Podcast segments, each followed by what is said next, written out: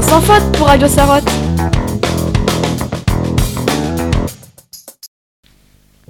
Bonjour, chers auditeurs. Aujourd'hui, nous allons vous parler de Nellie Bly, la première femme reporter. Voici son histoire.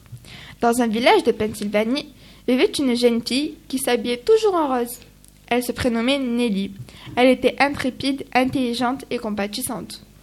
À la mort de son père, la famille connut des moments difficiles. Nelly dut chercher du travail pour aider sa mère à joindre les deux bouts. Un jour, Nelly lut dans le journal local un article qui la scandalisa. Cet article se demandait quelle était l'utilité des femmes. Les filles qui travaillaient étaient décrites comme des monstres parce que le journaliste pensait que la place de la femme était au foyer. Furieuse, Nelly écrivit une lettre passionnée à l'auditeur. Celui-ci, impressionné par son style, lui offrit un poste de reporter.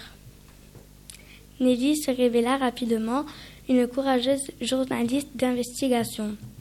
Elle emménagea à New York où elle rejoignit le New York World, un journal dirigé par le célèbre Joseph Pulitzer.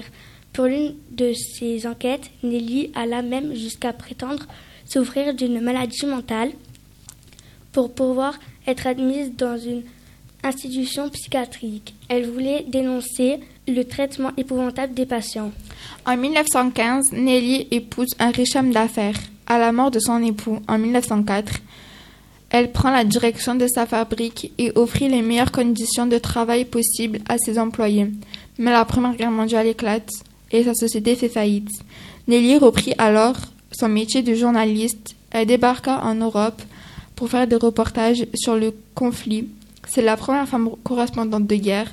À sa mort, en 1922, elle est saluée comme la meilleure reporter d'Amérique.